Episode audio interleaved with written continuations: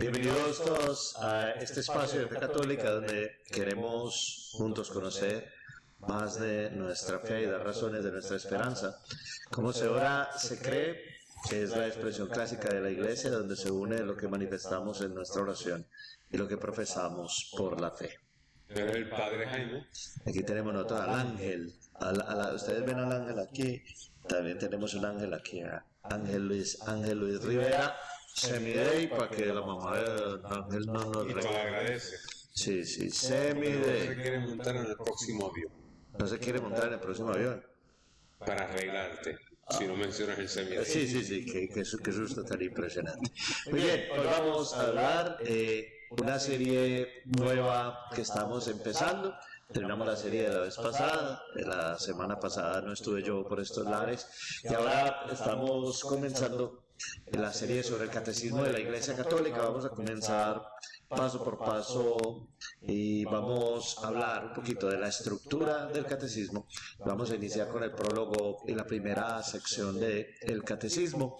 Como siempre, quiero empezar con un pedacito de la palabra de Dios, la primera carta de Pedro, en el capítulo 3, versículos 14 y 16. Pero aún si sufrís por causa de la justicia, dichosos sois. No os amedrentéis por temor ni os turbéis, sino santificad a Cristo como Señor en vuestros corazones, estando siempre preparados para presentar defensa ante todo el que os demande razón de vuestra esperanza y de la que hay en vosotros, pero hacerlo con mansedumbre y reverencia, teniendo una buena conciencia, para que en aquello que sois calumniados sean avergonzados los que difaman vuestra buena conducta en Cristo. Palabra de Dios. Palabra. Señor. Muy bien, eh, comenzamos esta nueva serie de reflexiones. Hemos hecho unas 16. Sí, la, la vez pasada, ahora vamos a empezar esta nueva serie eh, mirando el catecismo de la Iglesia Católica. Para los que no están familiarizados con el librito, este es, digamos, El pequeño. el- hay uno más pequeño, hay uno que es así pequeñito, pero los que somos ciegos como yo, no podemos leer nada. Entonces este es el que tiene más o menos la letra más legible, aunque sigue siendo una letra pequeña. Esta es la versión eh, en inglés. Hay igual para acá, para Estados Unidos, una versión en español.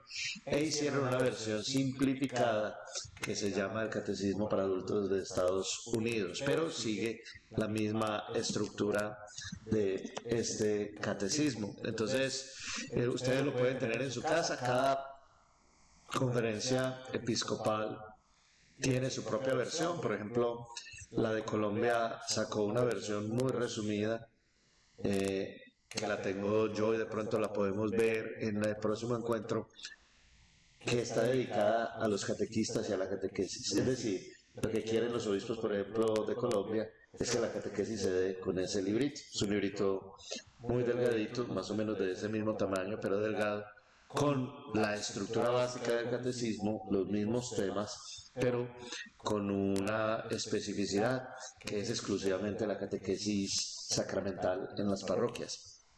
Nosotros vamos a intentar seguir a cubrirlo lo mejor posible, aunque la única manera de cubrir lo mejor posible esto es ponerse a estudiar teología, ¿no? O sea, lo último, esto es un resumen de todo lo que la iglesia ha creído y cree, el depósito de la fe y todo lo que nosotros profesamos desde el comienzo hasta hoy.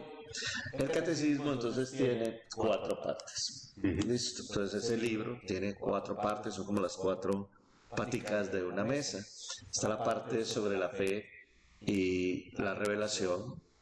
Está la parte sobre la santificación de la iglesia y los sacramentos. Está la parte sobre la vida en Cristo y los mandamientos. Y la parte de la unión con Dios y la oración. Entonces, creo, creemos, santificación de la iglesia, la vida en Cristo y la oración. Esas son las partes del catecismo. ¿Por qué crees vos que el catecismo lo, lo- lo pusieron en esas cuatro, en esas cuatro partes? Primero, para entender cuando el Papa Benedicto aún era el cardenal Ratzinger, bajo um, el pontificado de Juan Pablo II, sale este catecismo para explicar lo que se creía en la iglesia y pone en ejercicio el segundo Vaticano II o el segundo Vaticano el Concilio Vaticano II Um, igual que el concilio de Trento sale un catecismo de Trento luego después de para enseñar a los fieles eso es lo que creemos el problema que, que yo encontraba con este catecismo cuando salió que había una presunción de que ya la persona sabía de teología. Es muy sistemático. Muy Sí, técnico. y, y el, la el lenguaje es sumamente técnico, es denso, y la persona ya era practicante. Saca a los Estados Unidos un catecismo abreviado del mismo, de los mismos temas, comenzando con una historia de un santo, de alguien conocido por, la, por el populus, ¿no? por la gente, y se le hace más palpable, se le hace más leíble ese catecismo de Estados Unidos. Claro, am, es como echarle agua a la pintura un poco, la diluye, am, la hace más, ah, la, la extiende más, la, la persona puede bregar con ella mejor como medio, pero no obstante sigue siendo el mismo color de pintura. Am, creo que mucha gente no conoce este libro porque salió del uso, pero tenemos que saber qué es el hombre y cómo es su encuentro con Dios. Y qué es lo que hace Dios por nosotros en su revelación y su forma de dejarnos estas señales de santifica- santificación. Am, su estructura fue con propósito de catequesis, con propósito de abrir la fe para explorar este que transciende espacio y lugar, a esto que le decimos un nombre um, en término generic, ¿no? Dios. ¿Qué es Dios? ¿Qué es Dios para nosotros? ¿Quién soy yo ante los ojos de Dios? ¿Y cómo es ese juego entre Él y yo que llamamos la vida en Cristo? Um, so, de la manera que fue puesta o expuesta, muy catequístico, muy, ah, de, hecho, um, Ratzinger, el Papa Benedicto XVI, era un teólogo que participó en el Segundo Vaticano, eh, una eminencia, eh, claro, y se nota con la estructura de lo que está hablando, ¿no? de la forma que habla el catecismo. So, es primeramente estructurado de esta manera para enseñar, para catequizar, para abrir las puertas, esto es lo que creemos. Am, y siempre fue así, ¿no? Siempre la iglesia dio un tipo de catequesis y los concilios básicamente corrigen errores y malos entendidos y encamina el pueblo a lo que es Dios en nuestras vidas y la expresión de Dios. Entonces, pensando nosotros en esta estructura, recuerden, es la estructura sobre lo que creemos, sobre nuestra santificación, sobre cómo debemos vivir eh, y la oración, que serían como los cuatro pilares de poder, de- los cuatro pilares que nos facilitan, que nos permiten vivir una vida cristiana más auténtica. Al, al intentar establecer esto desde el punto de vista de la enseñanza de la iglesia, yo creo que hay dos aproximaciones a, esto. La que nosotros estamos tomando es agarrar el toro por los cuernos, saber que el catecismo tiene un lenguaje técnico, traducirlo para la gente y entregárselos traducido, leyendo eh, obviamente la parte técnica. Y la otra es darles un libro y que ellos se lo lean. Darles un libro y que ellos lo exploren. Y no, y no funciona. ¿Y qué es lo que yo noto que sucede cuando yo agarro, traduzco el libro a una expresión más sencilla. Le digo a la gente, miren, aquí está más sencillo léanselo que tampoco se lo lee, porque leer es difícil y porque hay conceptos y porque hay enseñanzas de la iglesia que de todas maneras necesitan la, la, explicación de los que hemos estudiado. Entonces, yo por ejemplo le digo a, a la gente, hombre, vamos a hacer lo siguiente, agarremos el catecismo grande, también tengamos el catecismo pequeño cuando trabajamos este tipo de experiencia catequética, cogemos el catecismo grande y lo traducimos. Y ustedes tengan el catecismo pequeño, lo van leyendo y si tienen preguntas, me lo hacen. Que es, por ejemplo, lo que he hecho yo siempre que he enseñado el catecismo, para encontrarnos como en la mitad de los dos caminos. Padre, ¿es que el otro sirve más que este? No, pero sirven para dos cosas diferentes. Este catecismo, el grande, el grueso, el que es un poquito más complicado, tiene un lenguaje que aprende uno en la teología para después explicárselo a la gente. El otro, más sencillo, con un lenguaje más diario común, diario común de la gente, es para que la gente vaya haciendo su propia lectura y su propio, su propio camino de enriquecimiento de la fe a través de esa lectura. Pero si nosotros damos el libro y no estudiamos el, el grande, o le damos el grande a la gente y no le explicamos, ambas cosas van a llevar a que la gente agarre el libro y lo ponga, lo ponga como digo yo, un pisa papel, un pisa papel o un cuña puertas. Como el, el comentario bíblico de San Jerónimo que lo usamos para abrir la puerta. Pues sí, para acuñar, para acuñar la puerta y dejarla abierta. Entonces, para que todos tengamos ya esa claridad, vamos a empezar con la introducción al catecismo de la Iglesia Católica. Todavía no estamos en la profesión de fe, estamos en lo que se llama en el libro el prólogo. El prólogo comienza diciendo una verdad que es fundamental para los que creemos, y es que el hombre en su existencia, nuestra vida completa, nuestra vida entera tiene un solo fin. Está hecha, está diseñada por Dios para una sola cosa, y es para que conozcamos y amemos a Dios. O sea, cuando, cuando Dios hizo al hombre, cuando Dios nos hizo a ustedes y a mí, nos hizo con muchas capacidades nos hizo a cada uno con un montón de regalos y con un montón de dones. Todos distintos los unos de los otros. Unas personas tienen más de uno, otras personas tienen menos del otro. Por ejemplo, Luis es blanco, a mí me da mucha tristeza, porque uno sin, uno sin melanina vive muy triste. Pero usted de todas maneras Dios lo quiere, si me entiende, aunque sea blanco. Y a todos nos hace Dios distintos, pero todos tenemos el mismo deseo y todos tenemos el mismo proyecto, tenemos la misma ansiedad profunda de nuestro corazón, que es conocer y amar a Dios. Lo expreso de una manera muy, muy linda, ¿no? todos tenemos la urgencia de amar y conocer a Dios. La urgencia es, el, lo que en el catecismo le decimos a los niños, eh, la fe es un don del Espíritu Santo.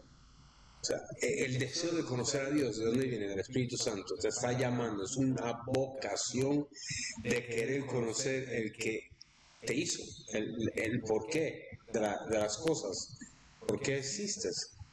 ¿Por qué soy diferente al perro, al chimpancé? ¿Por qué tengo raciocinio? Y es tan diferente al, al animal que actúa por instinto. Ah, ¿Qué es lo que me urge? Hacer eso. Es Dios mismo en nosotros, ¿no? Que somos hechos y creados a su imagen.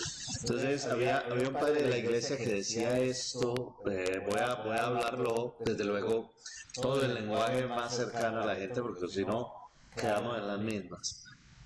Todo lo que nosotros experimentamos en nuestra vida, de deseos, de apetitos, de complacencias, tiene detrás el deseo y la plenitud de la complacencia de Dios, de tal forma nosotros tenemos hambre, porque nuestra alma tiene hambre de Dios. Nosotros tenemos sed, porque nuestra alma tiene sed de Dios. Nosotros queremos conocer este mundo que Dios ha puesto para manifestarnos su amor, porque queremos conocer la perfección que en Él nos manifiesta Dios y, y encontrarle a través de ese conocer porque amamos y porque establecemos relaciones con los que están a nuestro alrededor, porque estamos hechos por Dios para tener esa última y definitiva relación con Él. Es decir, cada deseo y cada potencia que el hombre tiene, que Dios ha puesto en cada uno de nosotros, tiene como trasfondo original el deseo de encontrar a Dios, la potencia de poderle hallar, la posibilidad de encontrarle en nuestra vida. Y cada una de las cosas que nos satisface y que nosotros podemos encontrar en nuestra vida como algo positivo, tiene por detrás el deseo de amar verdaderamente a Dios. Por eso el catecismo dice que Dios quiso en su bondad revelarse a sí mismo al hombre, que Dios quiso en su bondad darse a conocer al hombre. Pero ese darse a conocer al hombre lo puso como una semillita en nuestro corazón, que se vuelve una ansiedad, un deseo, un, una sed, un hambre de una plenitud que no nos puede dar nada de este mundo, que podemos encontrar en poquitas cantidades en lo que nos rodea, pero que podemos encontrar solamente plenamente en Dios. La vida del hombre, la vida del hombre entonces tiene un solo objetivo, uno, un objetivo, es el objetivo de la vida de todos nosotros, conocer y amar a Dios. Esa respuesta del hombre a Dios, a esa semillita que Dios nos puso para buscarle, Dios nos puso una semillita en el corazón que nos hace buscarle. Esa semillita que Dios puso en nuestro corazón que nos hace buscarle, esa misma semillita nos hace también descubrirle a través de la fe. Como Luis decía, la fe ha sido puesta en nuestros corazones. La fe es un don, es un regalo de Dios. Dios se nos revela y se nos muestra como un Padre amoroso. Nosotros le respondemos al conocerle y al amarle con nuestra fe.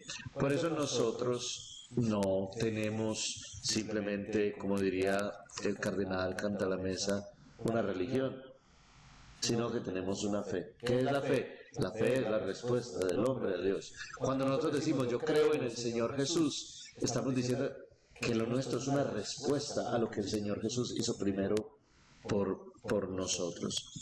Todo eso que nosotros vamos acopiando en nuestra vida, que son expresiones de esa fe, que son expresiones de esa semillita que va creciendo y se va haciendo más fuerte en nosotros. Después nosotros las vamos organizando sistemáticamente y esa organización sistemática se llama catequesis. Entonces, después de que nosotros llegamos a través de lo que Dios nos muestra a conocerle y amarle, eso lo sistematizamos ordenadamente y lo volvemos catequesis. Voy a empezar por una frase sencilla, a ver qué, cómo lo puedes vos ampliar, Luis, que te dedicas a esto cada ocho días. Listo. Todo lo que la iglesia hace termina siendo catequesis. La palabra catequesis viene de, del griego y significa el que eh, resuena o el eco de la voz de Dios, ¿no? Entonces el catequista es el que repite la voz de Dios. por eso que en la iglesia hay un harto honor a los catequistas porque son los encargados de retransmitir lo que la fe enseña, lo que se vivió a través de los apóstoles, los padres de la iglesia, esto que se ha vivido, que llamamos fe, lo que conocemos de Dios, se repite en la voz del catequista al niño que está aprendiendo. Y es de suma importancia entender que el primer catequista del niño no es el que lleva a la iglesia. cuando lo llevan ya Sí, sí. El primer catequista es el padre, la madre en la casa, los que dan y enseñan por qué hacemos estas expresiones de nuestra fe. ¿Por qué vamos Semana Santa? ¿Por qué hacemos esto el domingo? ¿Por qué damos la señal de la paz? ¿Por qué vamos a comulgar? O sea, ¿qué significa esto? Y si esperamos, que es lo que está pasando por lo general, que esperamos que el niño esté de edad catequística para enseñar. Estamos co, mini, co, no completamente amputados de los pies, pero estamos bien co. Va- vamos un poquito. Porque los niños de edad educativa le llaman preschool, o sea, la escuela antes de la escuela. Y a los 3, 4, 5 años ya se está tomando clases en el centro de cuidado de niños para enseñarle a los colores, le enseñan los números, le enseñan las letras del nombre, yara yara. Pero nosotros esperamos que el niño tenga 6, 7 años para llevar la catequesis. Nunca escuchó de Dios para nada. ¿Qué es eso? Una falta al niño. Una falta increíble al niño. El catequista, el padre, la madre, y el que está a cargo de enseñar la fe, am, tanto desde el Papa hasta el que limpia la, la, la, la pila del agua bendita en la iglesia, todo el mundo que es, es llamado a proclamar el reino de Dios aquí en la hora, somos responsables de este depósito de fe. Y tenemos que transmitir lo que creemos, lo que vivimos. ¿Por qué hago esto? Ahorita estábamos hablando que fuera de, fuera de aire, de que hay una cosa lindísima, una tradición que en tu país le decían alabanzas, Los ¿no? alabados. Los alabados. En Puerto Rico decíamos el baquiné, le llamamos el baquiné, que era una tradición afroantillana de poner al niño que había muerto antes de los 12 años, no en un ataúd, sino encima de una mesa. Se le decoraba con flores y se le cantaba canciones de entregando a ese niño, encaminando a ese niño hacia el cielo con Dios. Porque la percepción es de que el niño ya ha hecho comunión. Ya estaba uno en unidad con Dios, con Cristo. Por lo tanto, el cielo estaba más seguro en un niño inocente que en un adulto. Sí, pues cuando muere un niño no tiene Ah, sus no tiene pecados. culpa propia, ¿no? Entonces, pues, el paquiné se hacía y se cantaba. Claro, siempre los padres sufrían, pero no era tanto ah, la angustia de una persona adulta, sino era el, el cantar dándole gracias a Dios de que había aceptado un niño en el cielo, un niño de la familia, a quien uno podía orarle. Am, eh, hay algo de, de- de- de profundo en esto, ¿no?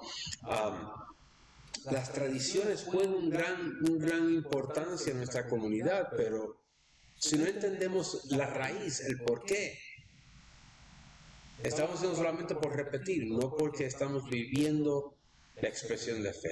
Ah, Entonces, por eso es que sería muy bueno que, por ejemplo, cada papá, cada mamá se diera cuenta que en el día diario, al darle la bendición al niño, en el día diario, al orar por la mañana con él, al orar en la noche con él, a cada día cuando al sentarse a comer bendicen los alimentos, a cada día cuando hacen una oración como familia todos juntos, que yo espero que cada uno diga, hombre, yo voy a hacer una oracioncita pequeña con mi familia cada día. Hombre, a veces nosotros pensamos en el rosario y yo le dije un día a un señor, listo, haz el rosario, pero pones en el televisor el rosario para niños, que es más cortico. Los niños van aprendiendo las oraciones que no se las saben bien de memoria. Los niños, muchos de nuestros niños hablan en la escuela solamente inglés, entonces el español tiene que volver una cosa común y luego que ya estén acostumbrados, que hay muchos eh, eh, rosaricitos para niños con sus canciones infantiles, vamos, vamos caminando, pero papá, mamá con los niños, siempre enfocados en compartir la fe con los niños. ¿Qué hacen muchos papás? Hacen lo contrario hacen que los niños compartan la fe al estilo de ellos y se les vuelve un poquito pesado, un poquito pesado a los niños. A la Virgen, créanme, que si ustedes se sientan con los niños, se hacen el rosario de los niños, que son cinco de Marías y con cancioncitas de niños, le va a encantar. Y el niño va a ir empezando a orar en familia, va a empezar a orar con la mamá, con el papá, y esa es de las primeras catequesis que uno recibe.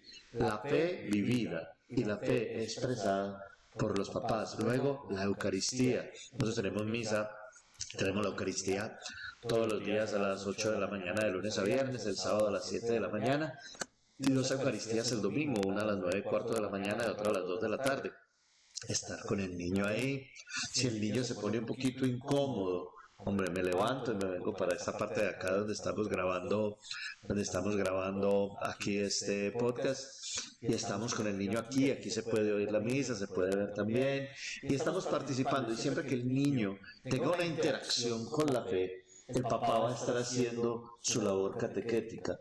Tener bibliecitas para niños que tienen pedacitos de la Biblia con, con historiecitas, como, como historietas de niños. Y así vamos enseñándole a los niños poco a poco a amar a Dios, a expresarle con nuestra oración, a creer a la Virgencita. Esa es la primera catequesis que uno vive en la casa. Luego va uno creciendo y la catequesis también se va haciendo más sistemática. Pero la primera catequesis es en la casa, la primera catequesis es de los, de los padres. Ahora, ¿y si el papá no sabe? La excusa que tengo, ¿no? Ah, es que mi esposo no sabe orar.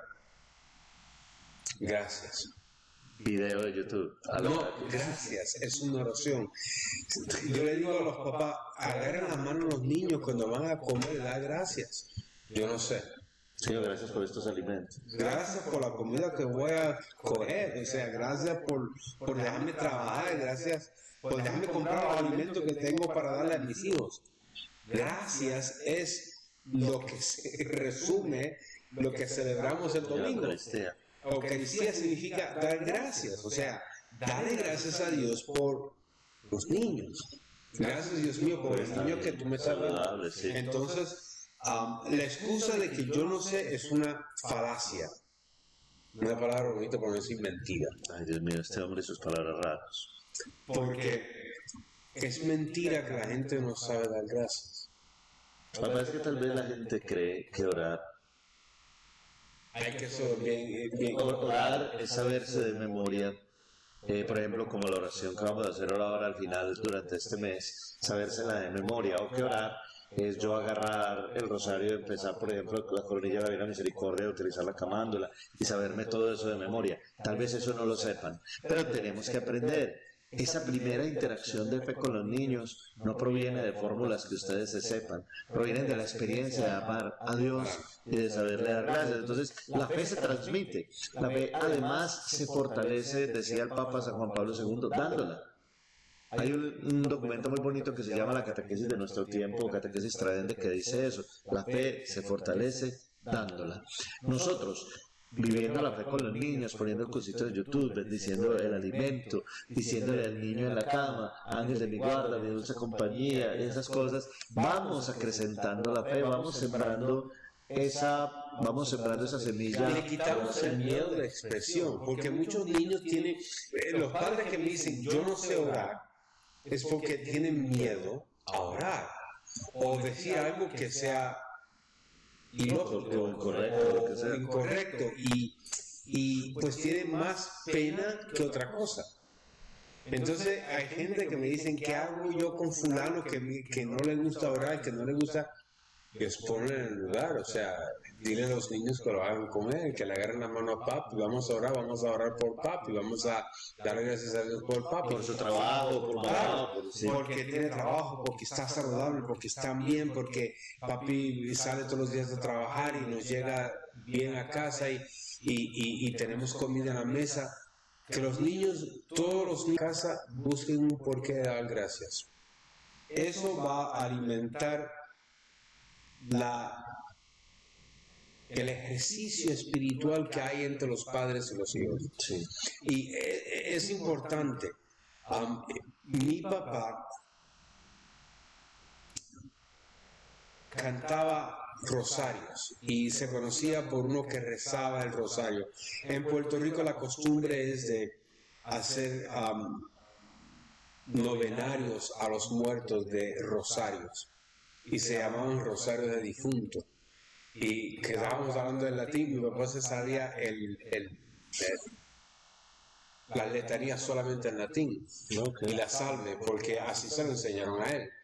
So, porque él nació mucho antes del Vaticano II, so, eh, todo en latín. So, él decía Virgo veneranda, Virgo amable, todo eso lo aprendí yo de mi papá, que no se sentó a enseñarme, se sentó conmigo a hacerlo.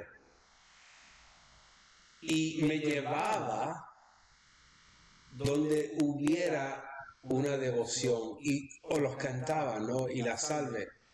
Ah, me acuerdo que cuando me introducía a, los, a las amistades de él, a los músicos, decía que yo era la luz, la luz de sus ojos, la flor de sus pensamientos.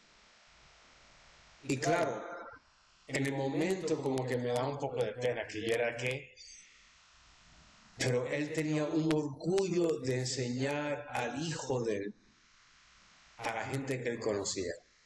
Y cuando empezaban a cantar los rosarios, yo empecé a, aprender a comenzar a aprender a tocar guitarra. No sabía los nombres de las, de las notas, pero ah, un día salí yo tocando guitarra en mi casa y papi se quedó asombrado, pero tantos años observándolo y mirándolo que aprendí a tocar sin saber de leer música y nada de eso. Y aprendí a afinar la guitarra por oído, porque no sé, no, no, no sé leer música. No había dinero para llevarme a la escuela de música, pero mi papá era una persona que no tenía estudios de escuela secundaria, no pasó un tercera de elemental, porque quedó huérfano. Pero qué hombre tan sabio que supo de la manera de enseñar fue de la repetición y repetía todas las oraciones y empecé yo a, aprender. a, aprender a hacer el rosario.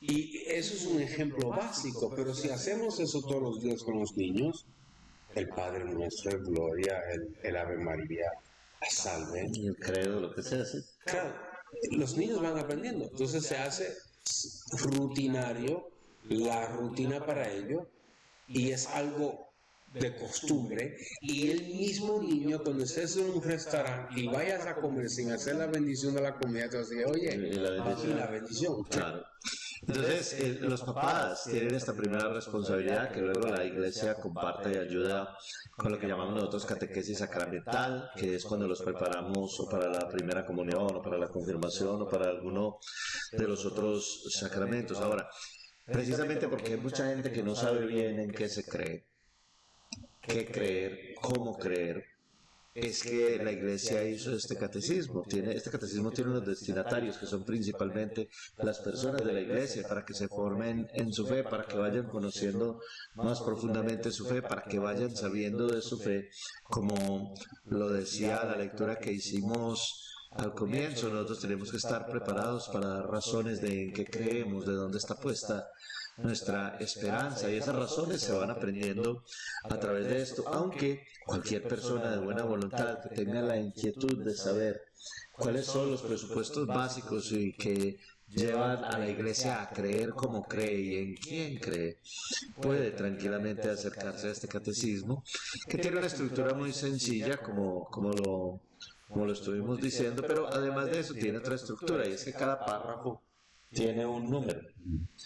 Entonces, cuando se cita el catecismo, se puede decir en el Catecismo de la Iglesia Católica en el, 800, en el 850 y usted va y cada párrafo tiene un número, entonces busca el 850. Esas cuatro partes de las que hablamos al comienzo, esas cuatro partes, en cada párrafo hay un número. ¿Para qué? Para que cualquiera de las personas que quieran saber de la fe de la Iglesia, si por ejemplo no son eh, de la iglesia todavía, pero están curiosos de la fe. O si son de la iglesia y quieren saber más de su fe. O si ya saben y quieren todavía refinar más y ser más agudos en las explicaciones de su fe, pueden recurrir a este catecismo de una forma sistemática y ordenada. Y por eso es que el catecismo no tiene como destinatario a los curas tiene como destinatarios a todos los que creen, a la iglesia en general y a las personas que tengan esta curiosidad, este deseo de saber, hombre, qué es lo que se cree, cómo se cree y en quién se cree. en la iglesia católica. Muchos después se pueden hacer, por ejemplo, católicos. En el numeral número 11, hablando del numeral, Hablando de numeral. que es el- el- la parte del prólogo, dice lo siguiente, y estoy traduciendo en inglés, o, ah, perdonen las, las, las faltas. Am, los recursos principales son las Sagradas Escrituras, o sea, la Biblia. Los padres de la iglesia, que es un- una temporada después de la muerte de Jesús, que ayudaron a fundamentar la creencia de la fe. ¿Qué es lo que creemos y por qué morían?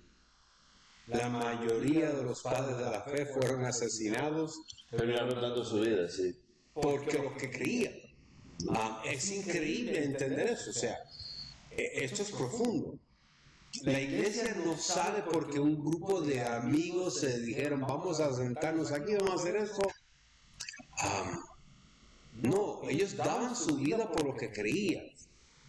Um, so, lo que ellos habían escrito, por ejemplo, el, el Didache o el Didache, La vida. el, Didache, um, que habla de la, la era apostólica después de los primeros apóstoles. O sea, ¿qué fue lo que ellos dijeron? ¿Qué fue lo que los obispos empezaron a discutir entre sí? Um, eso es parte de este libro. O sea, es parte de los recursos de lo que este libro habla. Um, la liturgia. La liturgia es la expresión suprema Orante de la iglesia, sí. Am, la la liturgia es eh, lo que creemos en forma hablada. En, en oración. Claro, porque lo dijimos aquí, lo que se ora se cree, Sí. ¿no? Am, y la- el magisterio de la iglesia. Am, mucha gente, cuando, doy, cuando daba clases de aquí que empecé, yo digo, nosotros tenemos una banca de tres patas. ¿Cómo así? La iglesia nunca ha dicho que la Biblia sola es la que basta. Sola escritura, ¿no? Eso es una teología protestante y viene después de los 1500. Sí. So, por los primeros 1500 años la iglesia siempre fue la tradición, el magisterio y la Biblia como tres puntos operantes entre sí para decir esto es lo que cree la fe. ¿Por qué? Porque la Biblia nace de una tradición, nace de una creencia ya. La, primera Biblia escrita se escribe en el año 406, se traduce de, de textos que se convirtieron en canónico, o sea, la iglesia determinó que esto era el canon, lo- las escrituras aceptadas como reales, depósito de fe inspirado por el Espíritu Santo, con una cercanía apostólica. Y, claro, muchos, la mayoría de los libros de nuestros hermanos judíos, no todos, porque algunos fueron rechazados porque no tenían que ver con esa inspiración, no tenían que ver con esa revelación de Dios, el parámetro de lo que llaman el canon de la iglesia. Y, y- y por eso no solamente nos dejamos pasar por la Biblia, sino que la tradición juega un papel sumamente importante y el magisterio. ¿Quién es el magisterio? Pues, señor, tú que tú eres eh, eh, parte del magisterio. parte del magisterio. Ajá. Pero lo que pasa es que en realidad nuestra fe, hay gente que dice yo creo a mi manera, o yo creo esto y no creo lo otro, o a mí me gusta más esta parte de la fe, esta otra no, a mí me gusta más que yo pueda rezar, pero lo de la misa, mm, o a mí me gusta más que yo pueda hacer mi propia cosa, pero los sacerdotes... ah, o eso del Papa, a mí no me interesa, a mí me interesa nada más esto. Entonces las personas que recortan o separan pedazos de la fe que prefieren sobre otros, no entienden que la fe de la iglesia, cuando nosotros decimos que la fe de la iglesia es, es una sola fe, un solo bautismo, como lo dice la Sagrada Escritura, un solo Padre Dios, Padre de todos, ¿cierto? Y que está en todos y gobierna a todos. Lo que decimos es que la fe está estructurada en lo que la iglesia ha creído. Y lo que la iglesia ha creído siempre desde el comienzo no está solo en la Sagrada Escritura. Lo que la iglesia ha creído siempre desde el comienzo también está en la tradición apostólica o la sagrada tradición. está en la Sagrada Escritura, desde luego, que es el centro de toda reflexión y de todo acercamiento a la verdad revelada, y está en lo que la Iglesia llama el magisterio. El magisterio es que los obispos, los concilios, los papas, juntos todos, profesando la misma fe, definen ciertas cosas como para ser creídas. Esas verdades todas tienen, digamos, alguna, alguna distinta importancia, pero todas son, pero todas son verdad creída obligatoria por la Iglesia. Entonces, por ejemplo, las verdades sobre Cristo tienen importancia o rango más alto que las verdades sobre los sacramentales, pero todos son verdad en la iglesia. La, la, verdad de que María es madre de Dios, la verdad de que María sí, de que María, de que María es, de que María es virgen antes y después del parto, que María es inmaculada de su concepción, y María fue asunta al cielo. Hace parte de todas esas verdades que el magisterio mirando lo que siempre se ha creído en la Sagrada Tradición, mirando lo que se escribe en la Sagrada Escritura, va llevando, cuidando y enriqueciendo con la fuerza del Espíritu Santo ese magisterio. Esa magisterio significa enseñanza, la enseñanza clara de la Iglesia, que es constante, que no cambia que no podemos variar, ni separar, ni mutilar. Yo no puedo decir que a mí me gusta más la fe en la Iglesia enfocada a la Virgen, pero que a mí la Eucaristía no me parece. Yo no puedo decir, como algunas personas dicen, no, yo creo en todo lo de la iglesia, pero a mí no me gusta eso que están diciendo de que no se puede abortar. Eh, usted no puede separar. O tenemos que aceptar el matrimonio. que tenemos que aceptar el matrimonio de las personas del mismo sexo. O que hay que aceptar, por ejemplo, o que hay que aceptar, por ejemplo, que todo el mundo comulgue.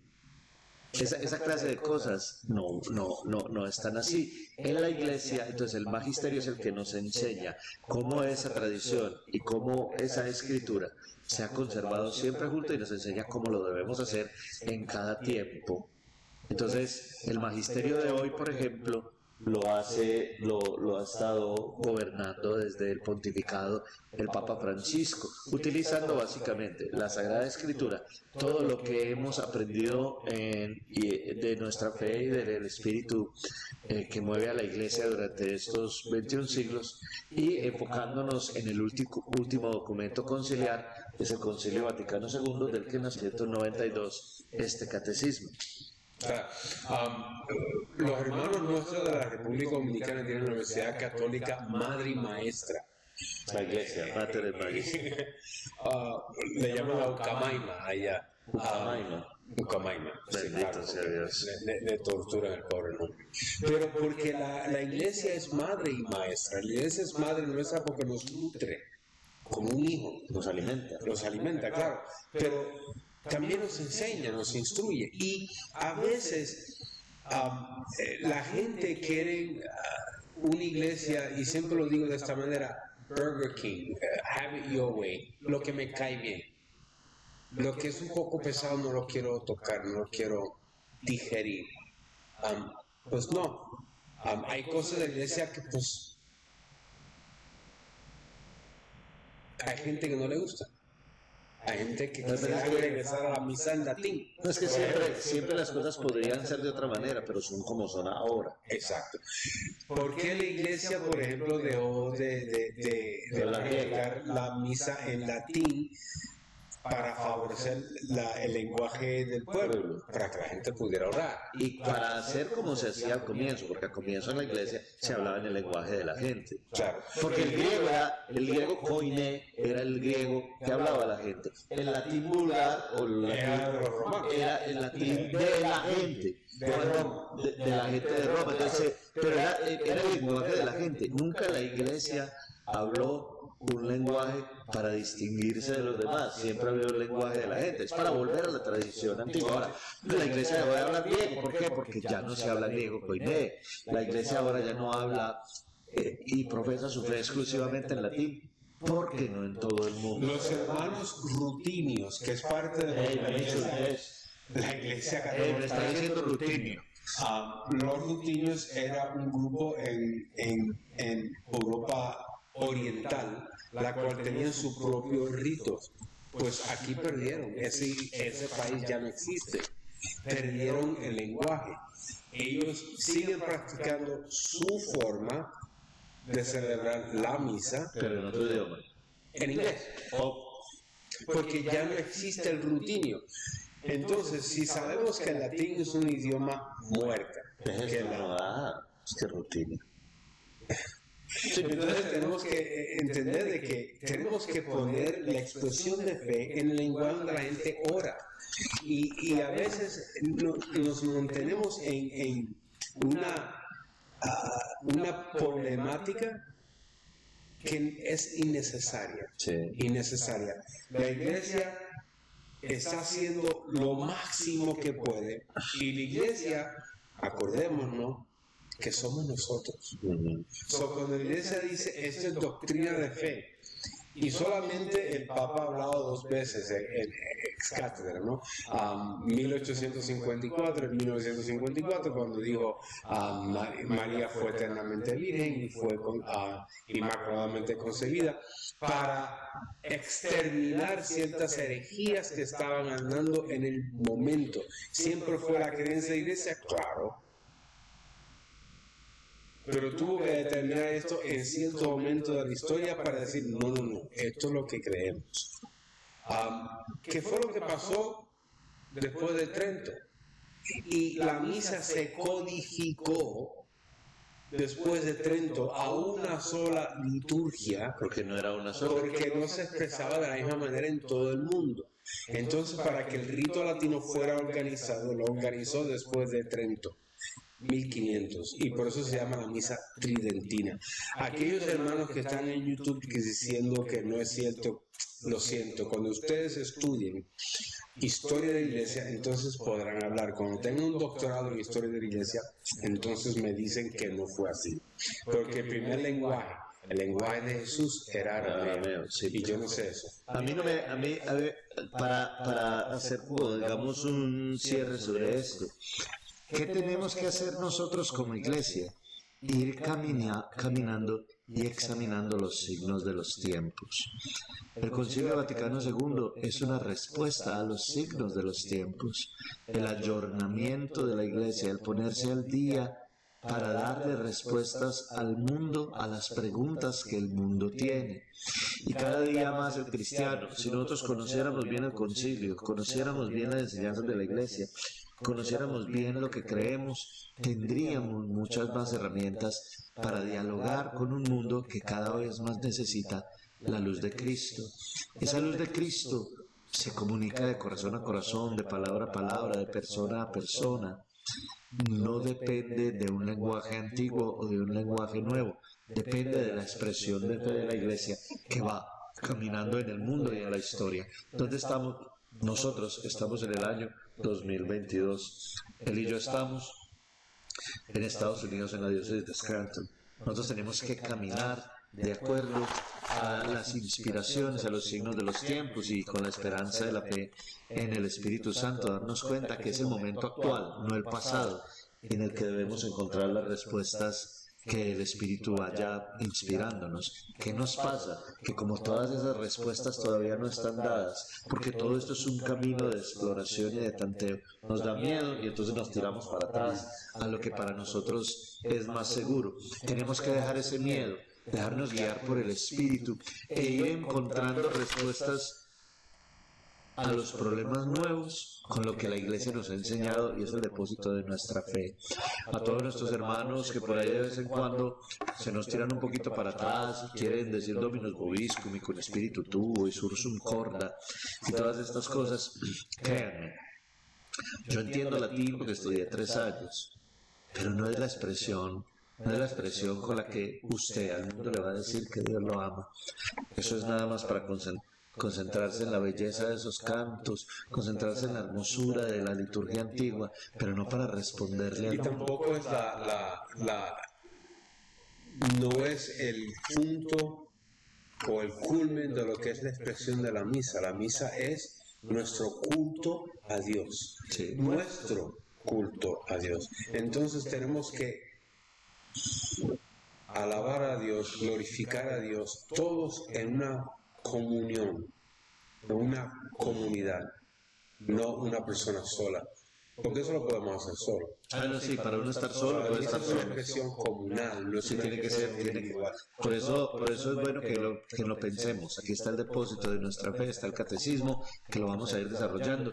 Es con la fuerza de lo que la iglesia cree, con lo que le respondemos al mundo. Es con el lenguaje del amor, el lenguaje de la cercanía, el lenguaje que mismo Jesús utilizó. Recuerden lo que dice eh, el documento Iglesia en América, Iglesia en América que la dinámica fundamental de Jesús fue la dinámica del encuentro. Él se anonadó y se hizo uno de nosotros, habló nuestro idioma, compartió nuestra realidad, vivió nuestra naturaleza humana al máximo, tanto que era verdadero hombre y verdadero Dios, y Él, haciéndose pequeño como nosotros, en ese encuentro con nosotros es con el que nos salva. Lo mismo debemos hacer nosotros, salir al encuentro del mundo, no refugiándonos en las prácticas antiguas, sino dejándonos guiar por el Espíritu que es siempre nuevo y que hace nueva todas las cosas porque así lo creemos y lo profesamos. Envía, Señor, tu Espíritu y renovarás la faz de la tierra. Para este mes, para este mes les tengo, ya, llega- ya, ya me confirmaron la sorpresita que les tenía, entonces eh, ordené unas, unas imagencitas de más o menos de 13 por 19, más o menos así, de el Sagrado Corazón de Jesús. Recuerden que el mes pasado era el mes del Sagrado Corazón de Jesús. Y este mes el de la preciosísima sangre. Cierto. Y entonces lo que vamos a hacer es, vamos a empezar, los que tengan su imagen del corazón de Jesús, pues no necesitan una nueva. Los que no la tengan, vamos a empezar a hacer una listica, porque vamos a empezar a entronizar en las casas el corazón de Jesús.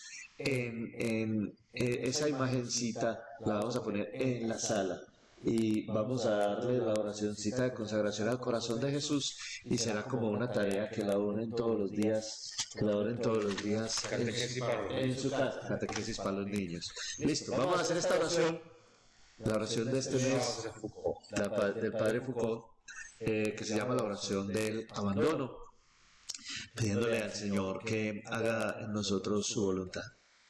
Padre mío, me abandono a ti, haz de mí lo que quieras. Sea lo que sea, te doy gracias. Estoy dispuesto a todo, lo acepto todo, con de que tu voluntad se cumpla en mí y en todas tus criaturas. No deseo más, Padre, te confío mi alma, te la doy con todo el amor del que soy capaz, porque te amo y necesito darme a ti, ponerme en tus manos, sin limitación, sin medida, con una confianza infinita, porque tú eres mi Padre. Gloria al Padre, al Hijo y al Espíritu Santo, como era en el principio, ahora y siempre, por los siglos. de los siglos. Amén. Gloria al Padre, al Hijo y al Espíritu Santo, Como era en un principio, ahora y siempre, por los siglos de los siglos. Amén. Gloria al Padre, al Hijo y al Espíritu Santo. Como era en un principio, ahora y siempre, por los siglos de los siglos. Amén. Muchas gracias por compartir con nosotros este espacio, por estar con nosotros eh, y siempre estar pendientes de este podcast. Que Dios y la Virgen los acompañe, no se les olvide todo lo que nosotros creemos. Nosotros lo expresamos con la oración y todo lo que oramos es una expresión de lo que creemos. ¿Cómo se cree? Se ora. Muchas gracias.